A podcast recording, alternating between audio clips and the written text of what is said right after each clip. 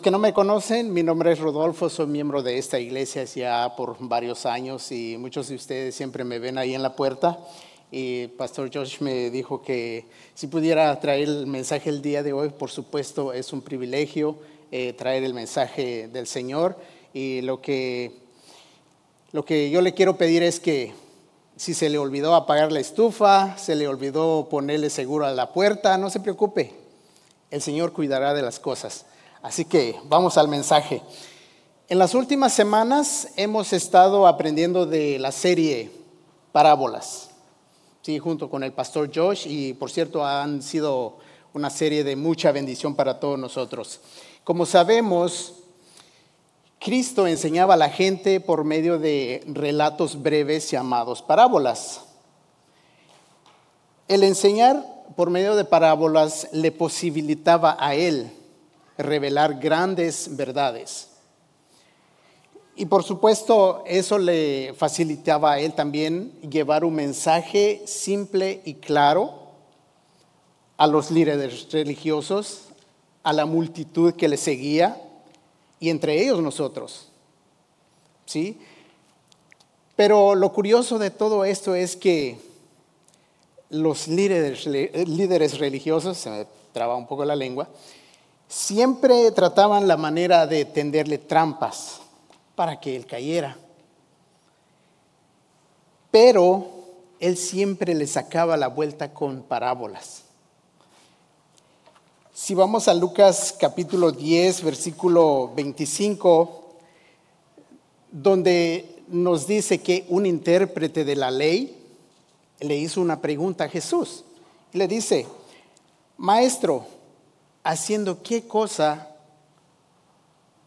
tengo que hacer para heredar la vida eterna. Y Cristo le dice, ¿qué dice la ley? ¿Cómo lees? Y éste le contesta, amarás al Señor tu Dios con todo tu corazón, con toda tu alma, con todas tus fuerzas y con toda tu mente. Y Jesús se queda, ¿y qué más? Y a tu prójimo como a ti mismo. Y Jesús le dice, bien has respondido, haz esto y vivirás. Respuesta. La respuesta de Jesús allí con esa pregunta a mí me tocó. ¿Por qué? Porque esto también aplica para nosotros. ¿Por qué, queridos hermanos? Porque cuando leemos la Biblia, la leemos por leerla pero no la escudriñamos. Y mucho menos le pedimos al Espíritu Santo para que nos ayude a entenderla.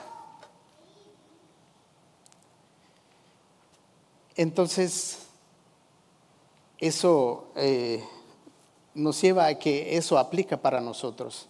¿Qué dice la ley? ¿Qué nos dice la palabra del Señor en la Biblia? A mí me encantan las parábolas porque sí son una manera simple de entender las cosas. Como dice el dicho, nos hacen prender el foco, entender bien. Y todo eso, pues por supuesto, gracias al maestro por su gran enseñanza. Como dice en Mateo 18, donde Jesús habla, de, acerca de un hombre que tiene 100 ovejas por supuesto, el título de esa parábola es eh, de la oveja perdida. Entonces, este señor tiene 100 ovejas y está cuidando de, ellas. Se descarría una y deja las 99 y se va en busca de, de la descarriada. Y al encontrarla, se regocija, se pone muy alegre. ¿Por qué? Porque encontró la ovejita que se había perdido. Y esto es exactamente lo que hizo Jesús por todos. Dejó su trono, nos vino a buscar y a salvarnos.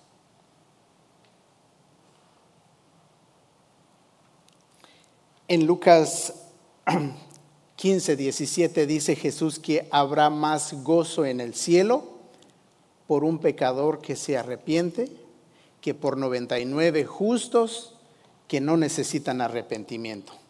Así que el Señor es, es maravilloso. Eh, algo rápido, una historia personal. Eh, cuando yo era niño, junto con mis hermanos, mis tíos, primos, eh, nos mandaban a, a cuidar ovejas. Y como dice el versículo, que antes de regresar a casa teníamos que contar el rebaño para asegurarnos que estuviera completo. Y si faltaba uno, y si faltaba una, eh, teníamos que buscar a esa ovejita hasta encontrarla. Y cuando la encontrábamos, por supuesto, nos poníamos contentos porque teníamos que regresar a la casa a rendir cuentas de que el rebaño había regresado completo. Si no regresaba completa el rebaño, pues por supuesto íbamos a tener problemas. Pero una cosa muy, muy curiosa es de que si esta ovejita continuaba separándose del rebaño, se tenía que amarrar la patita delantera con la trasera para que no se pudiera escapar porque así pues no caminan tan rápido. Sí, tener las patitas libres, una escapadita, vámonos. sí, entonces lo que, lo que me puse a pensar en esto es de que muchas veces nosotros nos separamos del redil por muchas razones. Por descontentamiento. No estamos a gusto en, en la iglesia donde estamos, en el lugar, el mensaje. Por curiosidad, no queremos la intervención de Dios en nuestras vidas, pensando que todo nos va a ir bien al separarnos, pero sale todo, todo diferente, las cosas no funcionan bien y decimos, pero ¿qué pasa? Pasa de que no podemos solos, necesitamos de la ayuda del Señor en todo lo que hacemos. Y el Señor, por supuesto, a pesar de tantas rebeldías que cometemos, Él nunca nos deja. Él con su misericordia, su gracia, siempre nos trae de regreso. Y al ver la, la dificultad que estamos pasando, Él siempre nos tiene una solución. Y solamente es que nosotros tenemos que estar ahora, ahora sí que como dice el dicho, ¿no? Tranquilos y cooperando. Porque pues no podemos hacer las cosas solos. En Lucas 10:30 encontramos la parábola del buen samaritano.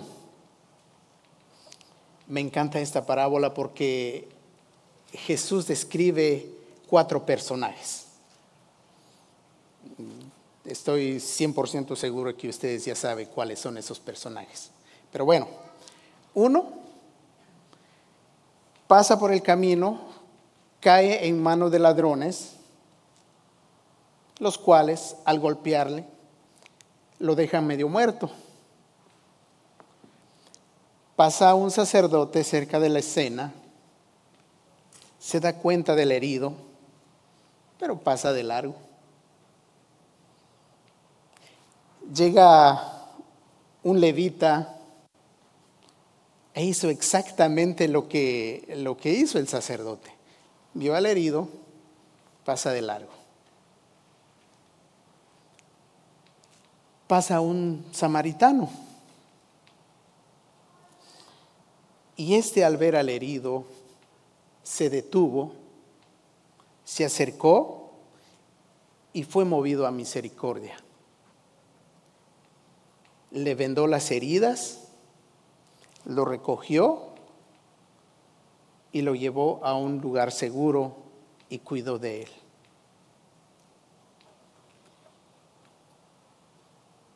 Jesús, queridos hermanos, en nuestros peores momentos, caídas, enfermedades, en la pérdida de un ser querido, dificultades financieras, pongamos el título de lo que sea, la dificultad que estamos pasando, Él siempre extiende su mano y nos ayuda. Él sana nuestras heridas, sean cual sean. Amén. Entonces la parábola que vamos a analizar el día de hoy se trata de los labradores malvados. Un poquito fuerte el, título, pero así lo puso Jesús, es el quien lo puso. Se encuentra en Mateo capítulo 21, verso 33 al 44. Jesús estaba con un grupo de personas, entre ellos líderes religiosos, y les dice, no sé si están en la pantalla, pero bueno, si usted trae su Biblia, qué bueno, eh, lo puede abrir en Mateo capítulo 21, versículos 33 al 44. Y juntos vamos a leer, dice en el versículo 33, oíd otra parábola. Hubo un hombre, padre de familia, el cual plantó una viña, la cercó de vallado, cavó en ella un lagar, edificó una forte y lo arrendó a unos labradores y se fue lejos. Cuando se acercó el tiempo de los frutos, envió sus siervos a los labradores para que recibieran sus frutos. Mas los labradores, tomando los, a los siervos, a uno golpearon, a otro mataron y a otro apedrearon.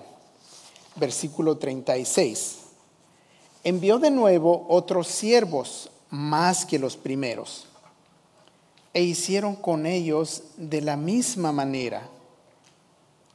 Versículo 37. Finalmente les envió a su hijo, diciendo, tendrán respeto a mi hijo. Verso 38. Mas los labradores cuando vieron al hijo dijeron entre sí, este es el heredero, venid, matémosle y apoderémonos de su herencia. Versículo 39, y tomándole, le echaron fuera de la viña y le mataron. Cuando venga pues el Señor de la viña, ¿qué hará a aquellos labradores? Pregunta Jesús en versículo 41, y ellos contestaron y le dijeron, a los malos destruirá sin misericordia y, y arrendará su viña a otros labradores que le paguen el fruto a su tiempo. Y Jesús les dijo, versículo 42, nunca leísteis en las escrituras, la piedra que desecharon los edificadores, ha venido a ser cabeza del ángulo. El Señor ha hecho esto. ¿Y es cosa maravillosa a nuestros ojos? Por tanto digo que el reino de Dios será quitado de vosotros y será dado a gente que produzca de él los frutos de él. Y el que cayere sobre esta piedra será quebrantado, y sobre quien ella cayere la destruirá.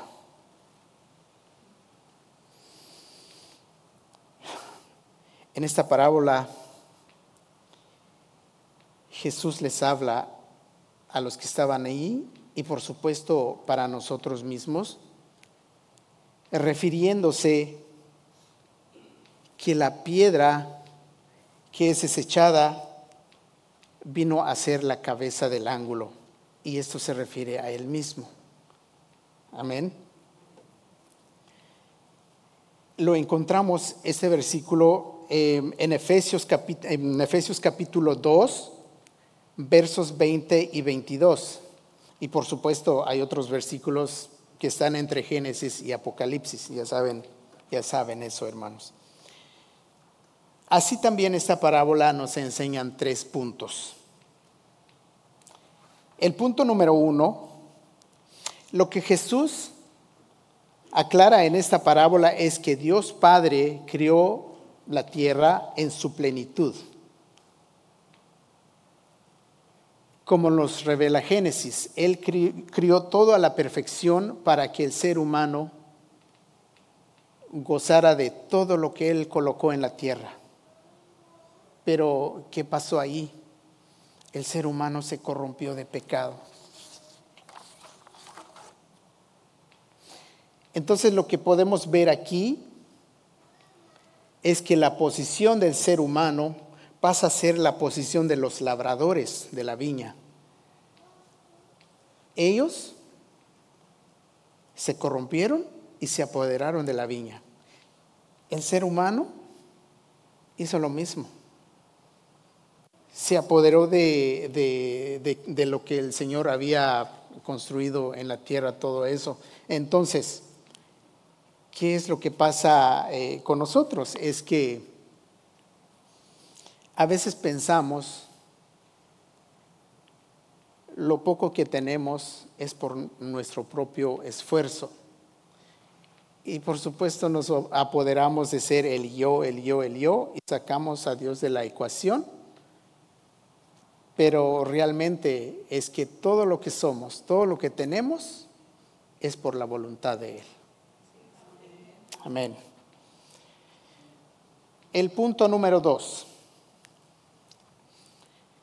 Jesús usa como ejemplo a los siervos que el dueño de la viña mandó a los labradores él usa a los profetas, a los misioneros y otras personas que Él usó para llevar el mensaje del Evangelio, el mensaje de la salvación a los lugares y a la gente corrupta. Pero por supuesto el mensaje todo fue rechazado. No fue aceptado como como él esperaba que, fuere, ¿no?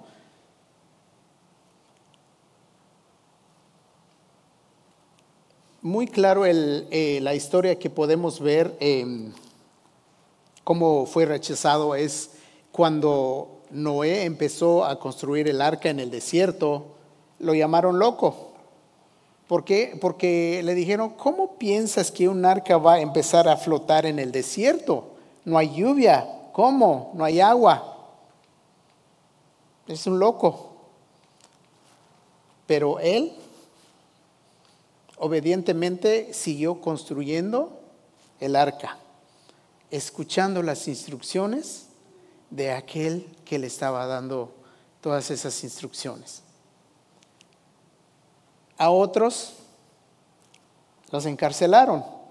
Vemos el ejemplo de Daniel que fue lanzado a la fosa de los leones. A otros apedrearon, como el caso de Esteban. Y hoy día, queridos hermanos, nosotros formamos parte de todo eso, de todo ese evento. ¿Por qué? Porque en muchos países los misioneros son perseguidos el evangelio de salvación, el evangelio de Cristo, no, no, no es aceptado. Nuestro propio gobierno en general, y por supuesto no, no es especificar o ponerle dedo a los gobiernos, pero y en otros países, por supuesto. Ellos no quieren saber nada de Dios. ¿Sí? A lo bueno se ha llamado malo. A lo malo se ha llamado bueno. Entonces, todos queremos hacer las cosas a nuestra manera, pensando que, todo es eh, lo que estamos haciendo es bien, pero la verdad que es una tristeza ver todo lo que está pasando. Pero lo más triste de, de todo esto es que nosotros, como seguidores de Cristo, y yo me incluyo, porque estoy consciente de eso, que sabiendo la verdad, la escondemos. ¿sí? Entonces nos llevamos a ser, eh, formar parte de lo, que, de lo que la gente dice, no, pues es que la verdad no, no es así, pero nosotros tenemos que tener mucho cuidado eh, en eso.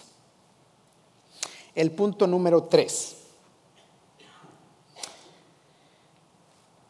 El padre manda al hijo a los labradores pensando que lo iban a respetar y que le entregaran los frutos, pero ¿qué fue lo que pasó?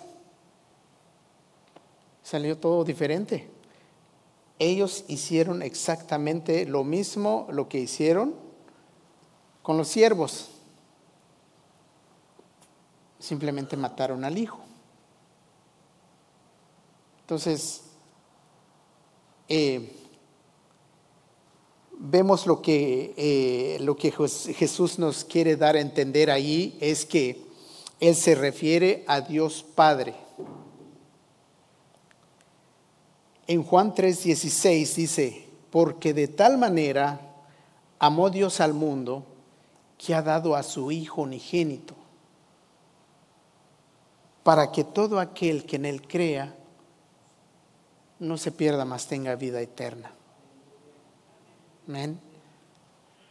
Entonces Dios Padre, a pesar de ver toda la corrupción en el mundo de la misma creación de Él, dijo, voy a mandar a mi Hijo para que el ser humano tenga la esperanza de ser salvo. Amén.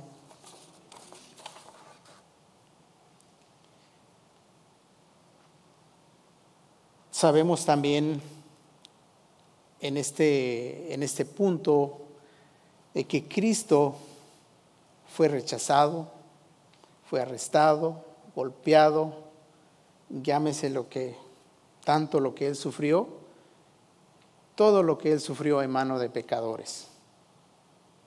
Así como eh, el Hijo sufrió en mano de, de los labradores, así Cristo pasó ese momento. Y él todo lo soportó. ¿Por qué? Por amor al ser humano. Por amor a la creación de él. Porque Dios dijo, vamos a crear al hombre a nuestra semejanza. Entonces, él no, no, no quiso que el hombre se perdiera completamente. Manda a su Hijo amado Jesucristo, el único Hijo, para salvarlo y tenga esa vida eterna. En el versículo 43, donde Jesús se refiere diciendo que el reino de Dios será quitado de ellos y será dado a gente que produzca su fruto. Ya me puse a pensar ahí, ¿de qué manera? Pero ya analizando y por supuesto pidiendo al Espíritu Santo, eh, dice, entonces Él se refirió al pueblo gentil, que somos nosotros. Gracias al Señor, que por su gracia, su misericordia, su amor, nos ha tocado, nos ha alcanzado. Nos ha alcanzado. Entonces, nosotros somos esa gente que está produciendo los frutos de Jesús, lo que él se refiere eh, en el versículo 43. Amén. Dice, lo que, lo que mucho más me, llamó la atención en esto es que Jesús mismo se eh, menciona menciona algo muy, muy maravilloso, que quien cae sobre esa piedra, la piedra desechada, quien cae sobre esa piedra, dice él, será restaurada, será fortificada, será edificada. Mas quien esa piedra cayere sobre, sobre ellos, los destruirá lo desmenuzará, dice el versículo. Entonces, hay dos cosas ahí. O nosotros nos acercamos y caemos sobre la piedra o simplemente eh, la dejamos por un lado. Ese es el, ese es el punto. Es nuestra opción. Y muchas veces eh, nosotros en una situación que, que vemos que es un poco complicada porque no pensamos, nunca nos viene en la mente, a pesar de, de conocer todos esos versículos, los que hemos leído la Biblia, que Dios nos ofrece siempre una salida en nuestras dificultades, pero simplemente la dejamos por un lado, cosa que sería de otra manera.